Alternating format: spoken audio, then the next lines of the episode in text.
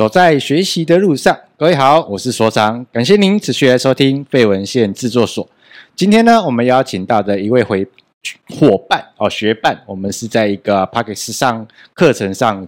相遇。那他很特别，他从花莲长大，然后北漂来台北这边工作。然后他自己呢，毫无任何的广电相关的背景，可是他现在却成为一个原住民电台的广播主持人。这个过程中，他一定有投入了非常多的时间在做学习。这个过程中，他也一定有一些坎坎坷坷。那这个过程中，他有一些想法想要去实现。而我们今天呢，就会邀请到这位伙伴，我们的麻药来跟大家做一个分享。来，麻药跟大家打声招呼。Hello，各位听众，大家好。呃，我是王国宏，我是来自花莲玉里的阿美族人。我的名字叫做麻耀，即麻耀嘎古。所以，呃，麻耀本身是阿美族人。对，我是阿美族人。那你从什么时候就是离开家乡、离开部落，然后到台北来？呃，我是高中就离开家里。嗯，那。大呃，高中毕业之后就到北部读书，然后就业，然后成家，那也在这在北部这边定居哦，所以在台北这边遇到了另外一半。呃，另外一半是大学实习跟我老婆认识的，然后一直到现在，哦、其实我们也长跑也将近快二十年，长跑二十年。我意思就是说，现在还在跑就对了，十年交往，然后十年结婚，对吧？就是现在还在跑嘛，对不对？OK，我觉得很不错哦。就是各位从刚刚的这一段就看得出来，我们麻要一个是一个深情的男人。呃，人家说婚姻是爱情的坟墓，没想到他还蛮乐观的。那个进入坟墓十年，觉得还在跑。对，老婆老婆都是对的，老婆就是对。哎，先问老婆会听吗？我会逼他听，理解了，理解了，终于知道了。好，然后我想要问一下一一这件事情，就是其实离开故乡也将近快二十年了，然后这个过程当中，其实呃，现在基本上生活圈都在台北了，对，然后只有在可能年节或者是某些节日的时候会回到故乡看爸爸妈妈。其实我们一年当中啊，只有三次跟会跟部落有关，就是第一个就是过年啊。哦然后再来就是第二个节日就是扫墓节，扫墓节。对，第三个节节日就是我们丰年祭的时候。这三一年大概有这三个节日，我们会回到部落，会回到部落。然后其他时间其实如果工作上啊时间上安排没有那么那么的方便的时候，那其实就不太会回去了。对，原则上除了这三天，除非有特别意外，可能是家族有一些亲人结婚，或者是有丧礼，才有可能会回到部落。嗯，所以一般来讲，我们。北漂青年原则上大概就这三个节日会回到部落哦，因为其实回去也路途还蛮遥远的，没那么方便。对，我们而且我们这三个节日都是重要节庆，哦、所以除了时间距离长远之外，再来就是交那个塞车的问题，也是阻碍我们返乡的一个很大的因素。嗯，因为毕竟在花莲也没高铁坐，对。对，就是蛮蛮辛苦的一件事情。我想要问你，就是呃，为什么那时候你想要去成立这样的一个频道，成立这样的节目，叫做《青年返乡》？是什么样的一个想法，或是什么样的经验，让你想要推动这件事情？其实我会做这节目的初衷，其实也蛮简单的，其实也就是因为自己想要回家。嗯，那想要回家，但是其实有很多的考量点，我也看到很多。正在返乡路上，或者已在返乡路上的这些青年，所以我也想要听听看他们的一些想法。那什么样的方式最快呢？刚好也自己刚好也在经营 Podcast 嘛，嗯，那也是透过针对这个 Podcast 的节目，我就设定青年返乡这个议题，等于也也算是自己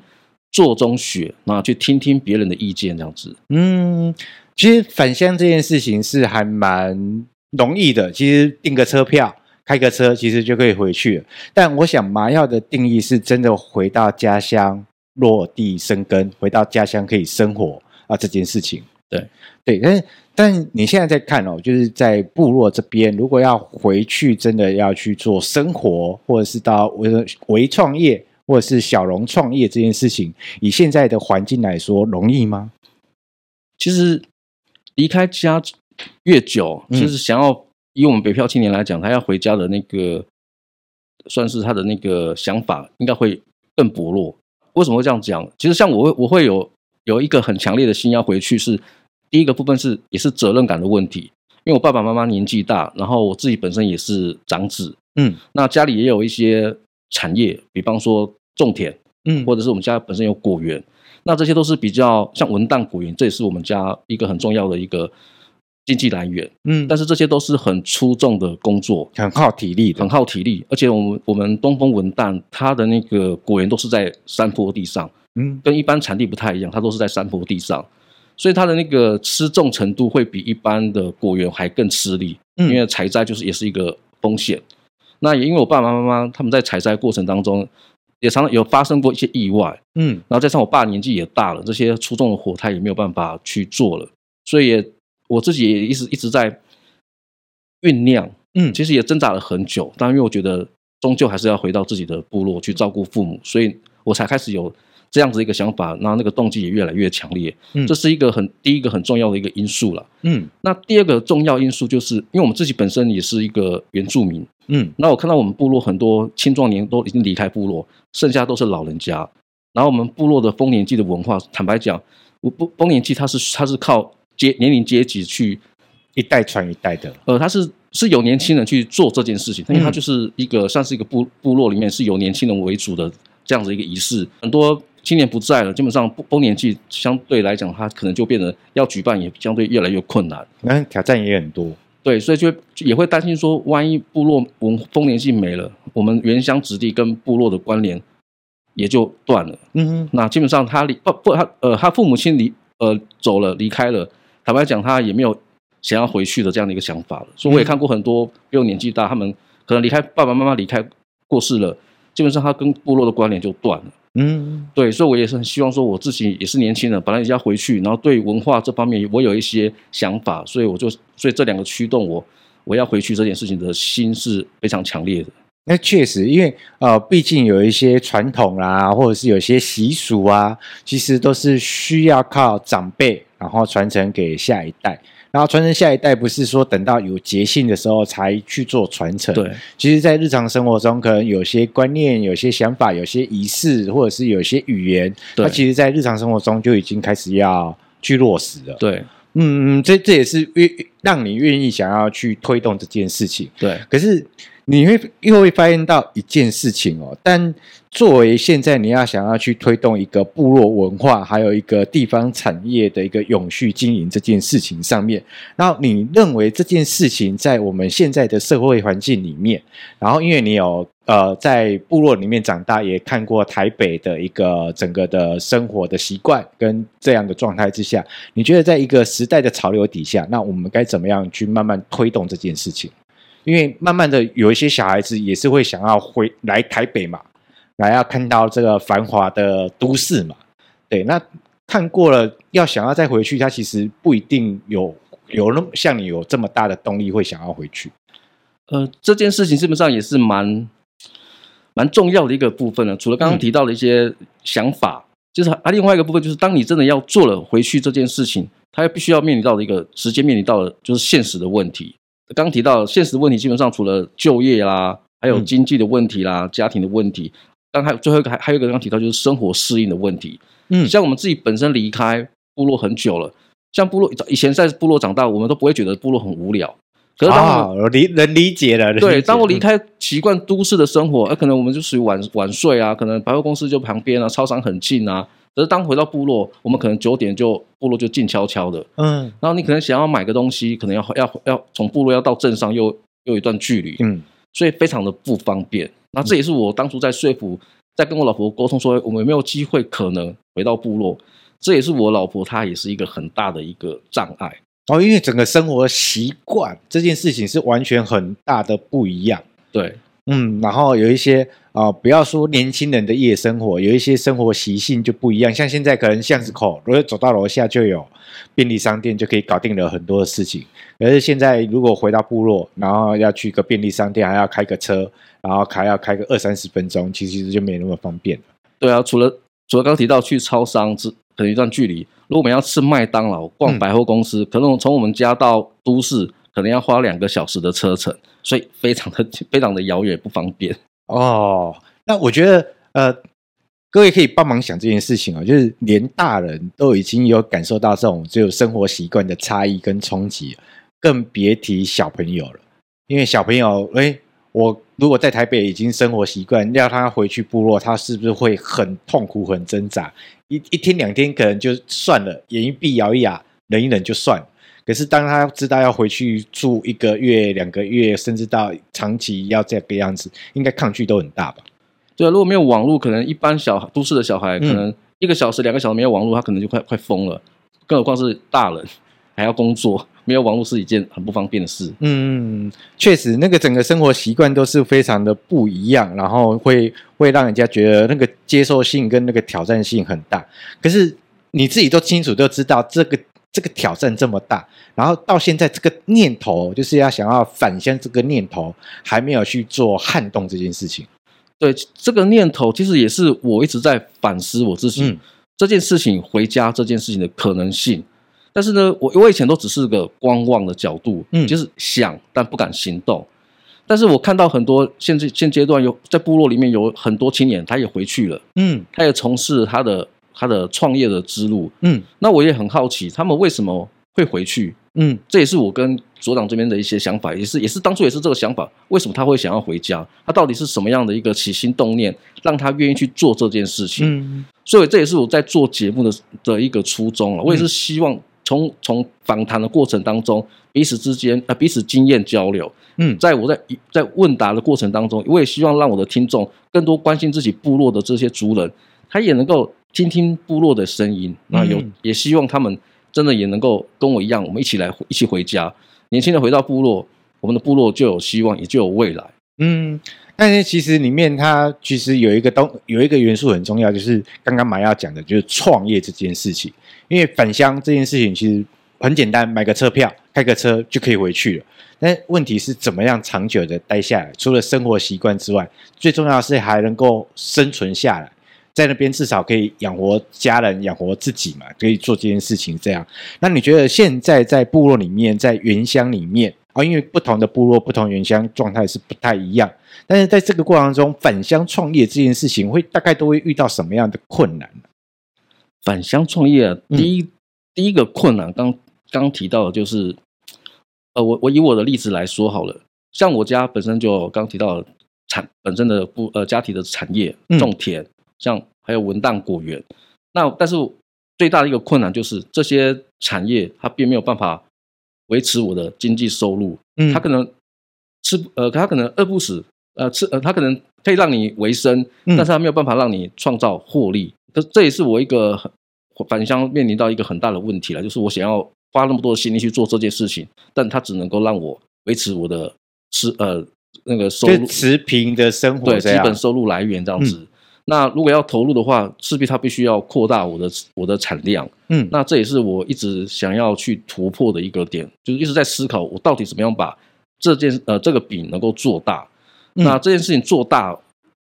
我越我去做了这件事情，其实我其他部落的这些族人，反呃亲眼他们也看到，哎，这件事情是有机会让他们能够回到部落，能够可以创造他们的一个美好的一个愿景的。嗯，坦白讲，不用我说，他们也会。主动的一起来参与回家，对，做这件事情，嗯、对，要不然他呃，要不然已经已经离乡的青年就觉得，那我回去还要做一些体力活，然后体力活也不一定会让我的生活有维持在一定的水准，只是还是看看起来就是看起来跟爸爸妈妈一样勉强的度日这样子，那其实刺激哦青年回去的意愿其实就会不高了。对啊，我要这个这个点没有突破，坦白讲。嗯我的父母亲也是，当他们想知，他们知道我想要返乡这件事情，其实他们也是一开始也是那个念头，其实是反对的。嗯嗯，他们也会认为说啊，你是回到部落，你是因为在北部混不下去吗？啊，其实他们内心也是很希望孩子都能够回到部落。嗯，可他们又不想说回到部落，因为他们也知道做农是一件非常辛苦的，辛苦，他不希望栽培孩子大半辈子，嗯，结果回回到自己的部落边。也是做同跟他们同样的事情，嗯、他们也会舍不得，嗯、但是我们也站在我们子女的角度来讲，我们也会舍不得他们，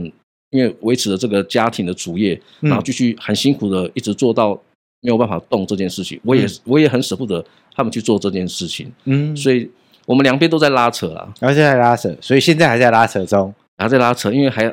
就现以现阶现阶段来讲的话，就是还就像刚提到的。这个经济规模怎么样做大，这也是还还是我一直必须要去突破的事事情。嗯，那现在老婆哎，老婆这边有比较支持你的这个想法吗？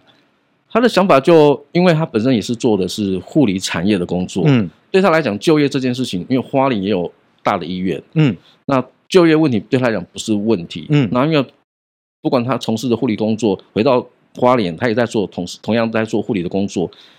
只是环境不一样，嗯，从一开始的很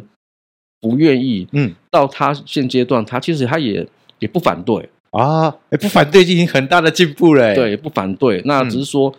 还是必须要衡量，就是这这件事情，他也没有办法维维持一个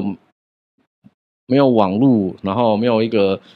可能要找不到超商啊，要逛百货公司还找不到百货公司的这种，可能就是要突破这些，至少让他有一个平衡这样子。哎，我们可以试着让他先回去一个礼拜、一个月，然后慢慢拉长时间，让他习惯这件事情吧。其实我们已经以生活这件事情，其实我已经找到一个突破点了，嗯、这也是现阶段。一个很好的一个，也是一个成功的一个方式啊。嗯，因为我看过有有人也是有人这样子一个这样子一个生活，就是二地居的模式。哦，二地居，对，他可能并不是说在就真的举家搬迁到部落。嗯，他可能像像我们来讲的话，我可能就是可能十五天在部落，十五天在北部这种模式。OK，对，因为做农他并不需要每天朝九晚五去水田去雇嘛。嗯嗯，对，他只有在农忙期，他可能需要体力活的时候，我我我们需要在。对，那只是要维持怎么样去维持说我的工在北部的工作跟部落的农忙时期，我能够做到平衡。嗯，这件事情就是这可以找到一个很好的一个方式啊。对，这也是对生活这方面来方面来讲的话，这是一个得到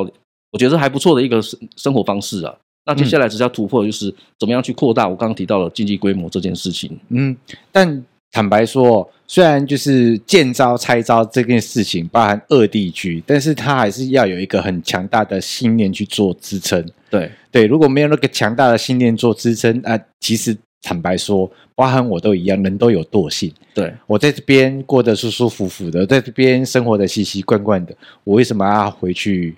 过那种我完全不熟悉、不习惯的生活，做这件事情这样。那谈到所谓的青年返乡这件事情，那呃，麻耀在为了去推动啊这样的一个概念也好，然后想要让更多的人去获取到底我们在返乡过程当中怎么样去获取到知识，让自己有机会真的可以在回到家乡，真的。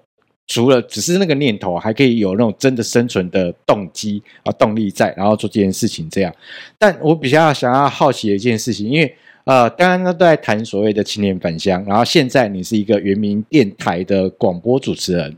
那就我所知道的，就是你过往都不是广电相关背景科系，或是从事相关工作的人。那你是什么样的一个机缘巧合下，然后进到我们的广播电台？然后来这边成为一个主持人，那这个过程中你所付出的努力跟学习，可以来跟大家做一个分享吗？我会踏入广播圈，嗯、这也是一个，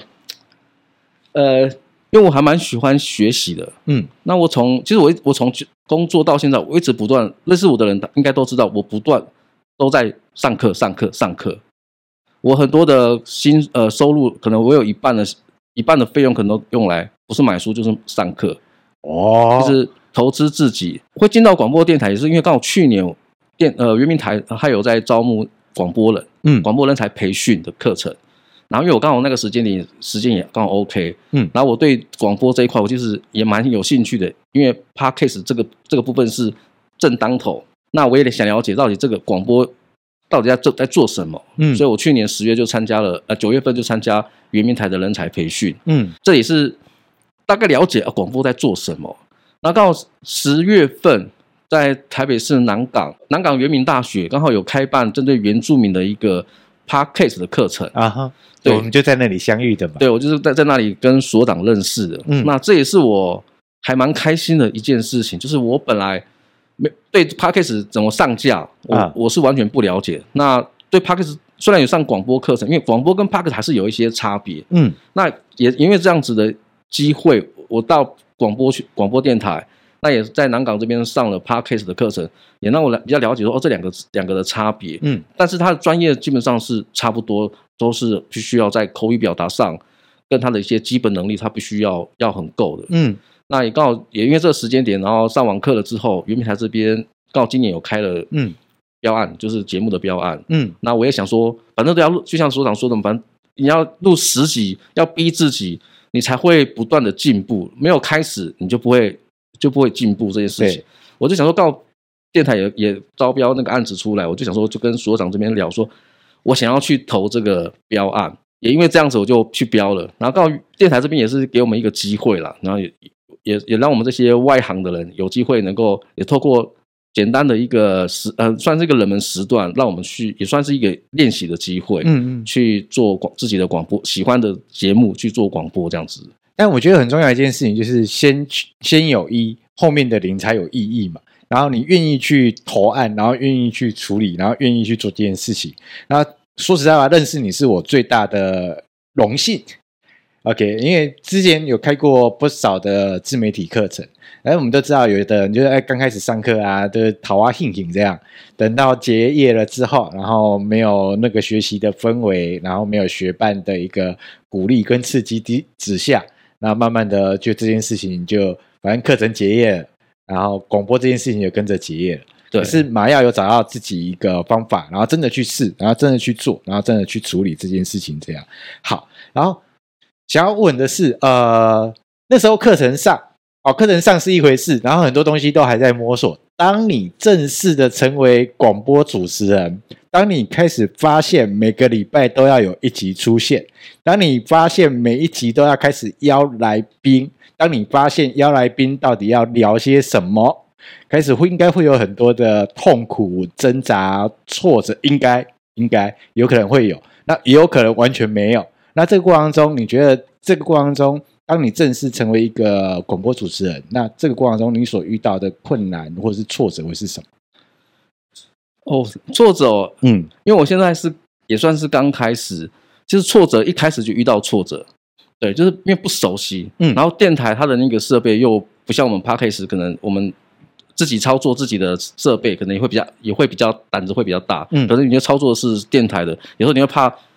操作设定坏了啊，还是说不知道怎么使用啊？就是一开始就状况很多。嗯，然后包括到自己录的时候，因为那个声音可能也会变得比较很小声啊。然后你在录的时候，你你后置因为很小声，你就后置要花很多的时间去剪辑。嗯，我，我几乎都花至少要花很长的时间去做。那个音档的剪辑，嗯，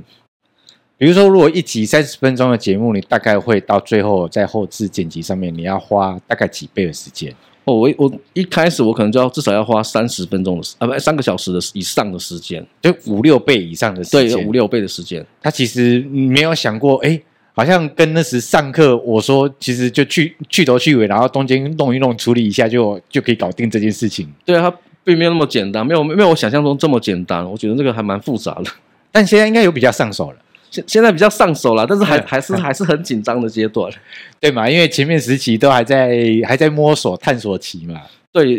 其实我现在的心情其实也都是在还是在硬逼自己阶段，只是说、嗯、我我跟我比较比较觉得可以可以说的是，我突破所长。的基本门槛就是至少要十集以上的节目啊，所以这边掌声有没有？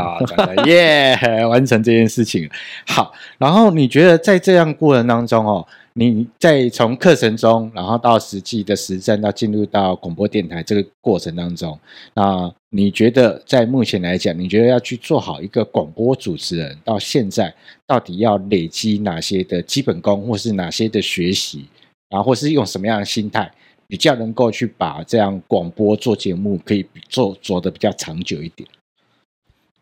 哦，因为这个部分我还在学习的阶段。那我其实我现在到现在还是在逼着我要不断的进步，因为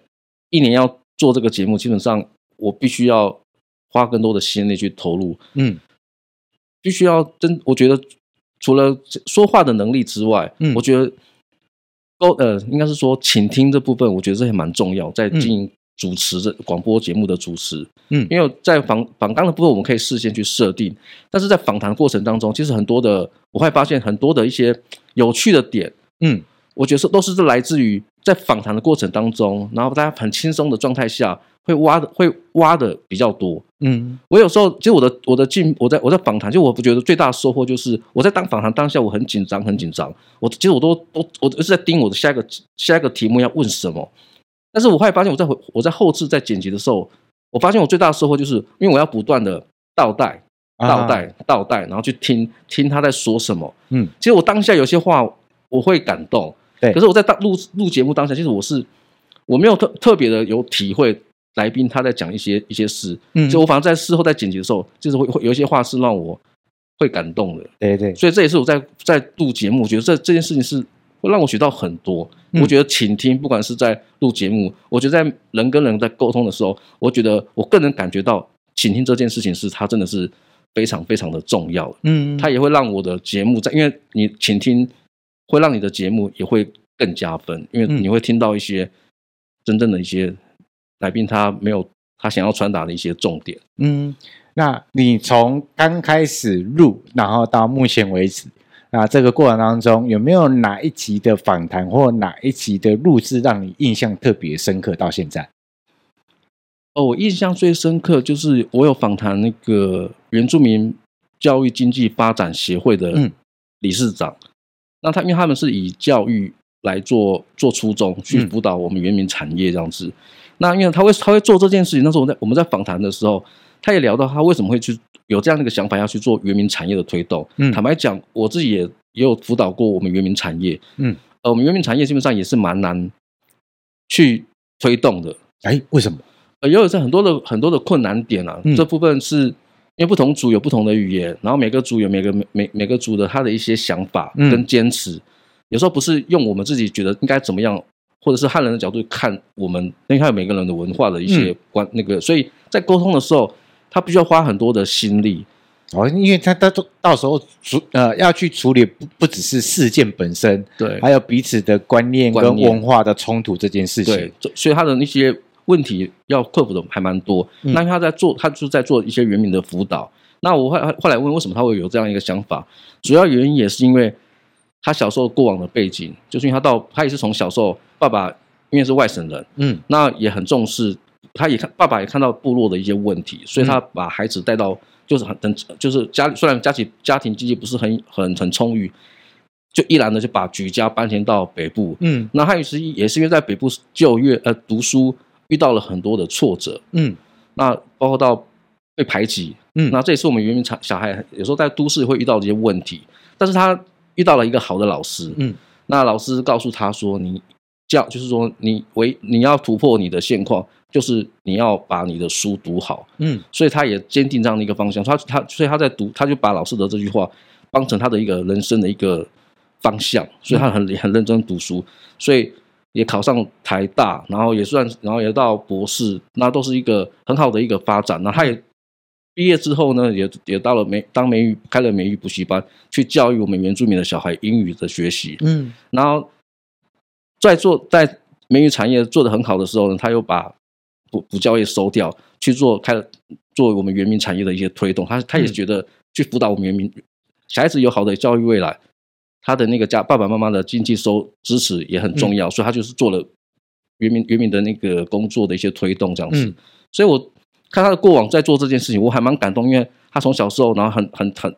不会因为那个家那个生活的一些困难，嗯，然后去突破，然后去做他他觉得对的事情，嗯，那这一件事情是让我很感动，因为我要做这件事情，其实我还在观望，嗯，还不敢行动。可是因为我听了我们的前辈在讲这些话的时候，其实我也会蛮激励我，其实不要害怕困难，不要害怕挫折，做了就对了。那这也是我在做这节目，也是在不断的告诉我自己，不要害怕。不要觉得说你不好，嗯，给自己一点信心，我觉得做就对了。在这个过程当中，一定你也会有收获。就像我在听到别人说的，我也听，我也得到收获。嗯，我觉得这是一个很好的一个落实呢，就是呃，真理就在实践当中。然后我觉得很棒的一个过程当中，是你在这样的访谈的过程里面，其实也更加深跟坚定你的一些想法跟落实的一个经验。然后我觉得很重要的是跟成功的人在一起。你慢慢的，你的想法啊，说不定当下没有不一定还成功，但是慢慢的你的想法、你的思维方式，你会有一种不同层面的一个呈现嘛，对不对、嗯、？OK，好，然后可是在这个过程当中，我想要去跟你跟邀邀请你跟大家分享一下，因为你现在哦有工作要顾，然后有家里要顾，然后现在还要每周要交功课。每周都要生出一集的节目的内容，那其实那个时间分配的比例就变得很重要。尤其刚刚你有又有提到，那个基本上你的收入的差不多快近半数都投入投资在学习这件事情上面，你怎么样去从这个过程中取到一个平衡？我原呃我是去年。去年上呃下半年把工作辞掉，所以我我有、嗯、去年我有很多的时间去上广播电台的课程，嗯，包括部落大学部落大学的很多的课程去进修，其实我都在做准备，希望今年有机会能够成立公司，然后真的做到返乡回家落实这件事情，嗯嗯。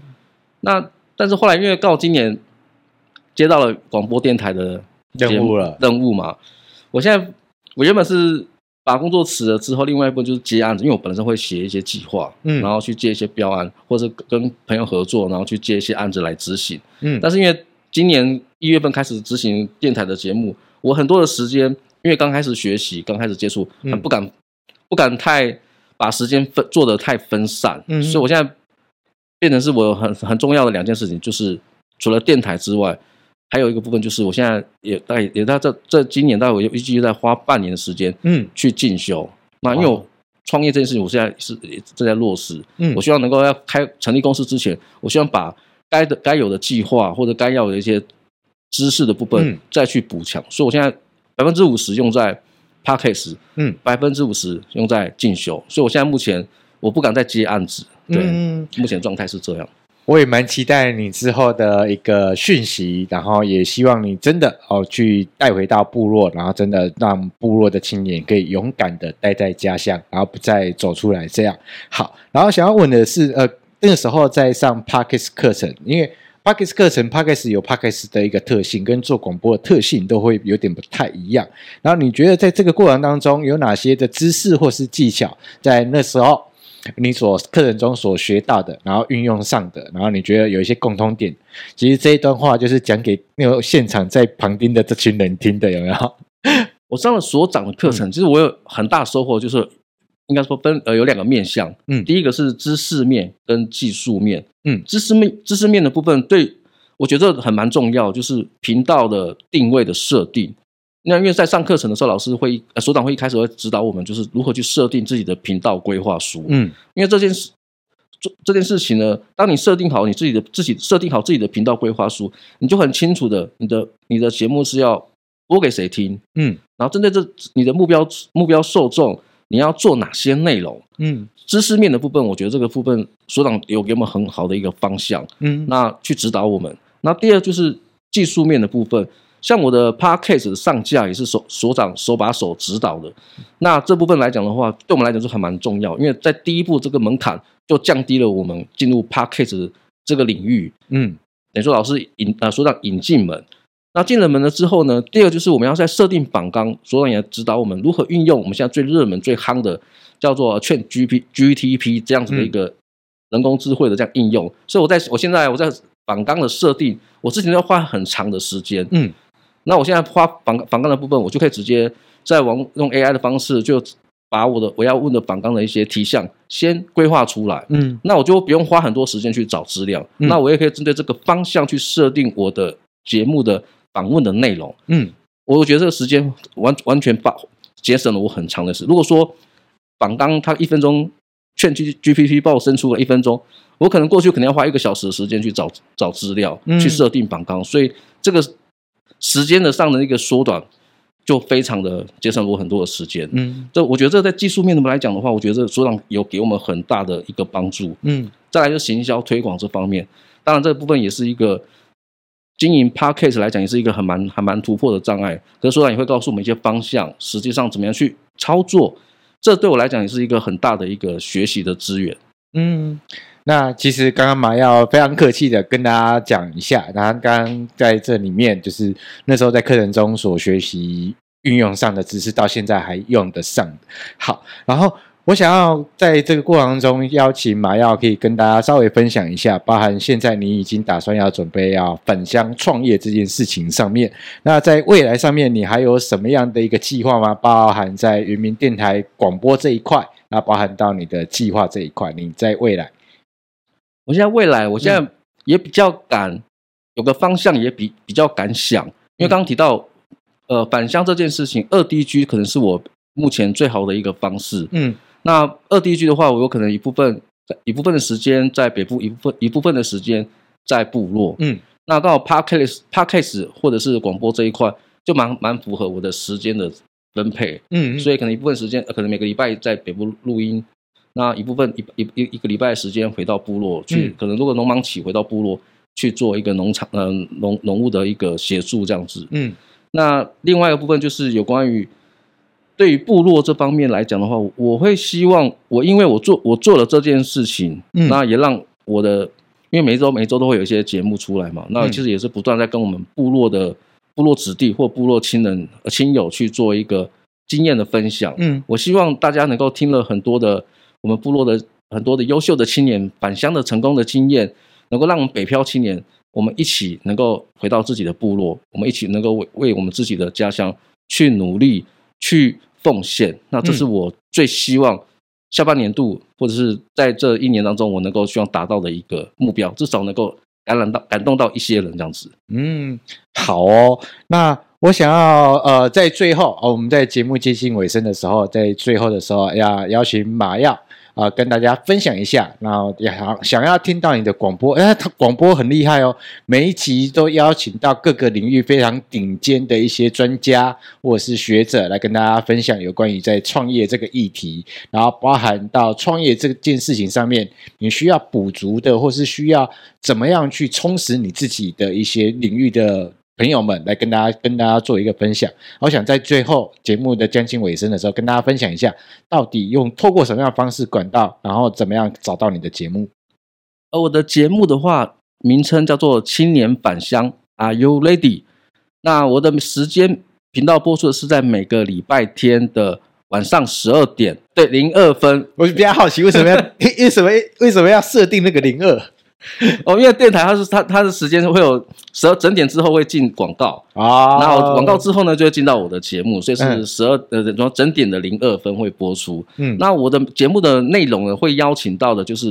因为我是跟返乡议题有关的，所以我会邀请到可能青年他想要返乡，他可能会遇到的创业的问题。嗯，所以我会我会邀请到有关于创业呃有关创业领域的专家。或者是有成功创业的经验的前辈，嗯，去做一些创业的经验的分享，嗯。第二个我也会找的是有关于文化方面的、嗯、文化传承议题有关的，嗯。那在部落在从事部落文化，或者在我们北部有在从从事一些跟文化议题有关的这些呃前辈来去做一个经验分享。第三个部分就是也不一定要邀请一些